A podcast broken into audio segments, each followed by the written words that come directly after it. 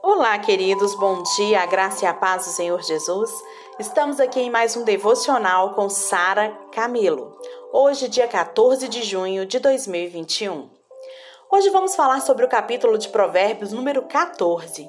E esse capítulo ele começa destacando a importância da mulher sábia para o desenvolvimento de um lar saudável.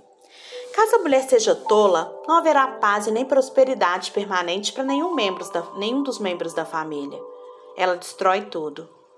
Aqui o sábio aconselha as mulheres. A responsabilidade de um lar feliz não é só da mulher, é do casal, é da família.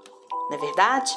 Mas aqui nós vamos abrir o nosso coração para os conselhos que o sábio está dando para nós mulheres.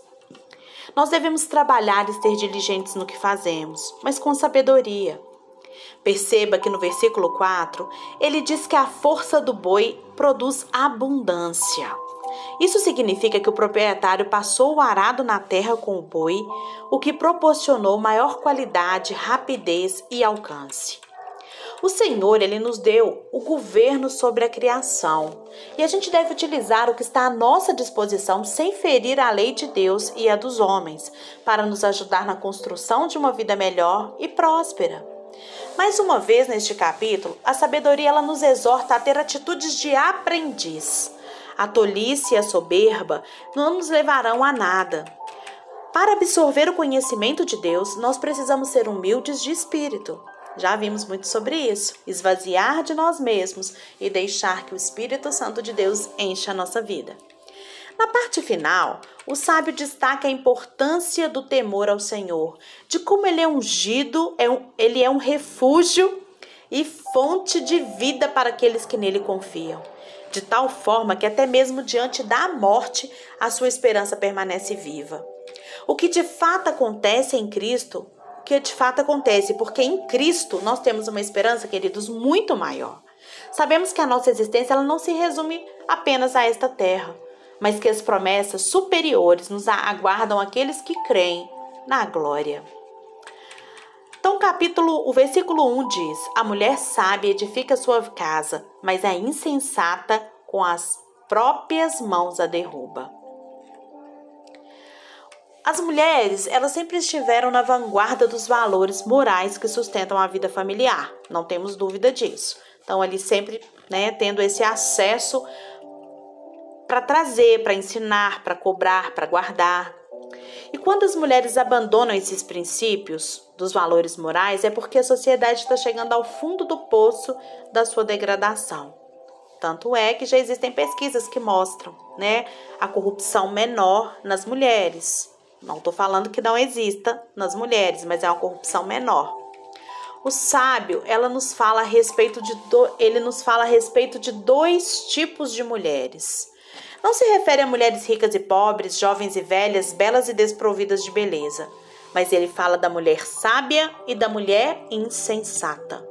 E ele diz que a mulher sábia edifica sua casa, pois ela é arquiteta dos valores morais que vão enfeitar a sua vida familiar, que vão ornar a sua vida familiar. Se a construção com pedras e tijolos exige um investimento e perícia, pensa, gente, quanto mais na, mais na construção de um lar e dos relacionamentos. A mulher sábia é aquela que investe o seu tempo, a sua vida, os seus sentimentos, os seus recursos e a sua alma em pessoas muito mais do que em coisas. Ela valoriza mais os relacionamentos do que os objetos, do que a limpeza. Ela dá mais importância à beleza interna do que ao requinte externo. O que vale uma casa bonita, sem paz e sem amor? A mulher insensata, porém, ela é demolidora. As suas palavras e ações, elas provocam verdadeiro terremoto na família. Ela desagrega, ela divide, ela separa. As suas mãos, elas não trabalham para o bem, mas para o mal. Ela não é uma escultora do eterno, mas uma costureira do efêmero. Ou seja, daquilo que não tem necessidade. Eu conheci um casal em que a mulher é, começou a se desagradar com as situações que aconteciam em casa, com o acúmulo de serviço, o acúmulo de problemas. E um dia ela viu que não dava conta mais de tanta sobrecarga, mas ela não quis procurar ajuda. E ela começou a descontar no, no marido todos os problemas que o marido trazia, que os filhos traziam. Ela começou a descontar. E um lar que era feliz, que era de paz, de repente se viu assolado pela, pelas brigas, pelas confusões, pelo alcoolismo. Isso foi cada vez mais piorando com o comportamento insensato dessa mulher. Sabe, é, o marido chegava feliz, mas na, no portão ela já recebia com briga, com cobranças. E isso foi minando cada vez mais o relacionamento, até chegar num ponto em que agressões verbais e físicas era comum. E esse casal, é, ele trouxe muito ensinamento para minha vida, sabe? E eu comecei a, perceber que realmente a mulher que briga, como né, no livro de Provérbios existem vários versículos, repete, repete esse versículo várias vezes, é como a goteira que goteja. Ela vai pingando, pingando, pingando, pingando, até que inunda tudo. Eu não tenho esse exemplo na minha casa, porque a minha mãe é uma mulher sábia. E a minha mãe, ela foi, ela foi uma mãe, uma esposa que ela dedicou aos seus filhos. Ela dedicou em, em manter a paz, em ser pacificadora. Ela man, manter o amor, manter o diálogo dentro de casa. Então, quando eu vi essas situações, eu ficava comparando e pensando: não, para minha vida, eu quero ser como, essa, como a minha mãe, como essa mulher sábia, que ela sempre tá ali para pronta para ajudar quem quer que precise. E ela assume as suas responsabilidades dentro dos seus limites e não fica transferindo cobranças para os demais. Isso faz muita diferença. Eu erro muito como, como esposa, como mãe, né? Como todo mundo. Mas isso faz muita diferença no meu relacionamento familiar porque eu não quero que os meus filhos não sintam vontade de estar perto de mim. Eu não quero que o meu marido não sinta vontade de estar perto de mim por causa de um comportamento que desagrada principalmente a Deus. Na verdade, a pessoa que só reclama, ninguém quer ficar perto dela. A pessoa que só joga culpa no outro, ninguém quer ficar perto dela. Não é só a mulher, na é verdade.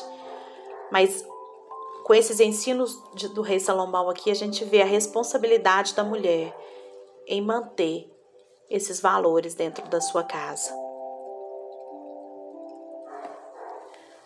Eu quero ser uma escultura, uma escultora do eterno. Eu quero valorizar aquilo que vai ser eterno na minha vida e da minha família. E eu te aconselho, tanto mulheres quanto homens, que busquem isso também que estejam na presença do Senhor, buscando essa ajuda nele, porque a única forma da gente ser assim é manifestando os dons do, o fruto do Espírito na nossa vida. Outro versículo que a gente vai falar aqui é de Provérbios 14, 2, que diz: O que anda na retidão teme ao Senhor, mas o que anda em caminhos tortuosos, esse o despreza. Só há dois caminhos, gente, o largo e o estreito o caminho da vida e o caminho da morte, o caminho da retidão e o caminho tortuoso. Só há duas portas, a da salvação e a da perdição, e só há dois destinos, o da bem-aventurança eterna ou do sofrimento eterno. Aqueles que andam pelas veredas da retidão temem o Senhor e neles se deleitam, têm prazer nesse caminho. E aqueles que andam pelos caminhos tortuosos, pelas estradas atrativas do pecado, desprezam o temor ao Senhor. E se o temor ao Senhor é o princípio da sabedoria, são os insensatos que desprezam o temor do Senhor, certo? A Bíblia fala que há caminhos que ao ser humano parecem direito, mas no final são caminhos de morte. Há caminhos que nos levam para vantagens imediatas e para prazer, os prazeres mais arrebatadores da nossa vida. mas depois nos cobra um preço altíssimo. O pecado não compensa. O pecado é um embuste. Ele promete mundos e fundos, mas nos tira tudo: a comunhão com Deus, a paz e o sentido da vida. O pecado, gente, ele é muito mal. Ele é malignicíssimo. Ele esconde atrás dos seus atrativos como uma isca mortal. Queridos, não acompanhe aqueles que seguem rápido pelas estradas sinuosas, desprezando o temor do Senhor. Esses estão marchando para o abismo e para a morte inevitável. Outro versículo é o 14:8 que diz: A sabedoria do prudente é entender o seu próprio caminho, mas a estultícia dos insensatos é enganadora. O grande reformador, João Calvino, ele diz na introdução das Institutas da Religião Cristã que nós só podemos conhecer a Deus porque ele se revelou a nós. Isso é um fato acima de qualquer questionamento. Também é uma verdade que não tem, tem como não concordar com ela, que a gente não pode conhecer a nós mesmos senão pelas lentes da sabedoria. Da mesma forma que Deus, nós só podemos conhecer a Deus porque ele se revelou a nós, nós também só podemos conhecer a nós mesmos, né? Só pelas lentes da sabedoria. O pecado, ele nos tornou seres duplos, ambíguos, contraditórios e paradoxais. Nós somos seres em conflitos. Conflito com Deus, conflito com o próximo, com a gente mesmo, com a natureza, não é verdade?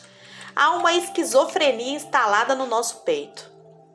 O bem que a gente quer fazer, esse a gente não faz. Mas o mal que a gente quer, esse a gente pratica. Comigo é assim, com você é assim? Com o apóstolo Paulo também foi assim. O prudente, ele, ele é aquele que busca entender o seu próprio caminho. E isso à luz da palavra de Deus pela iluminação do Espírito Santo. Já o tolo com a sua estultícia, além de viver enganando, enganado né, sobre a sua identidade, o seu destino, ele ainda faz da vida uma corrida de fracassos com o propósito de enganar outras pessoas. O tolo ele não sabe o que é que ele faz. A vida dele é uma miragem. Os seus conselhos são perversos, os seus lábios são cheios de engano e o seu caminho termina na ruína. É isso.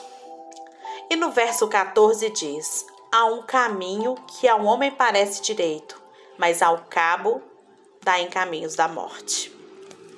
As aparências enganam. As coisas nem sempre, gente, são aquilo que elas aparentam ser.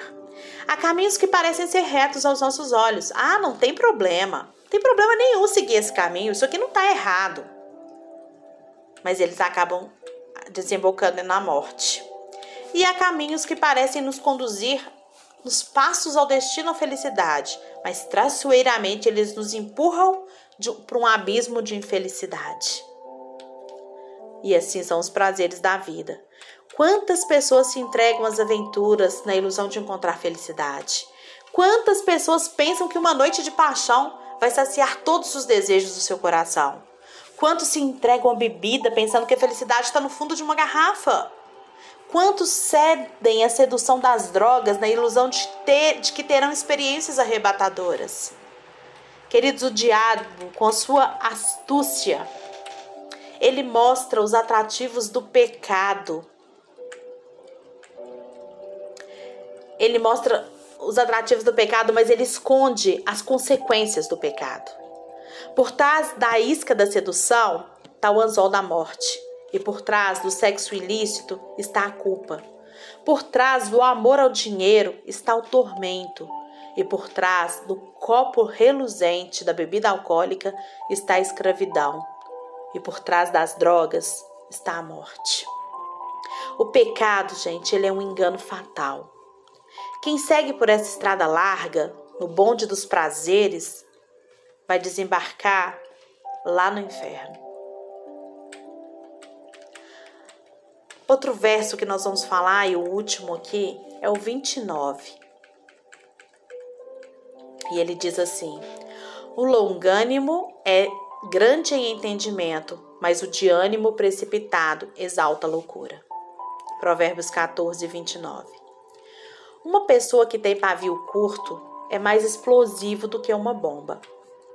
Um indivíduo destemperado emocionalmente, gente, ele não apenas comete loucuras, mas ele exalta a sua loucura.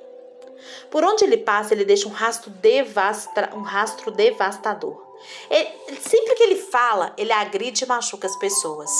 A insensatez está nos lábios dele, a agressão é demonstrada em seus atos e ele acha que ele está certo. Muito diferente desse é o longânimo. Este pensa antes de falar. As suas palavras são medicina para a alma, são bálsamo para o coração e deleite para a vida. Uma pessoa paciente, ela está sempre pronta a ouvir, mas ela reflete muito antes de abrir a sua boca para falar. Suas palavras, elas são poucas e comedidas.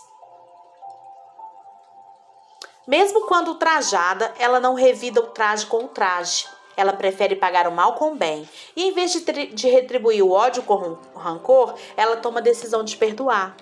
E em vez de amaldiçoar aqueles que a cobrem de críticas e injust, injustiças, ela toma a decisão de abençoar e bendizer. Se a precipitação é a sala de espera da loucura, gente, a paciência é o portal da sabedoria. Uma pessoa irancuda tenta controlar os outros com as suas ameaças, mas o indivíduo paciente, aquele que é paciente, ele controla a si mesmo com a sabedoria. Mais forte, porém, é aquele que tem um domínio próprio do que aquele que ganha uma briga e conquista uma cidade. Não é verdade? Então, aqui nesse capítulo 14, muitos conselhos nós recebemos. E todos voltados para o relacionamento para as escolhas dos nossos relacionamentos. Pense sobre isso. Pense. E aquilo que depender de você, tenha paz com todos. Não caça briga, não vale a pena. É sabedoria você evitar contenda. Beijos e até amanhã.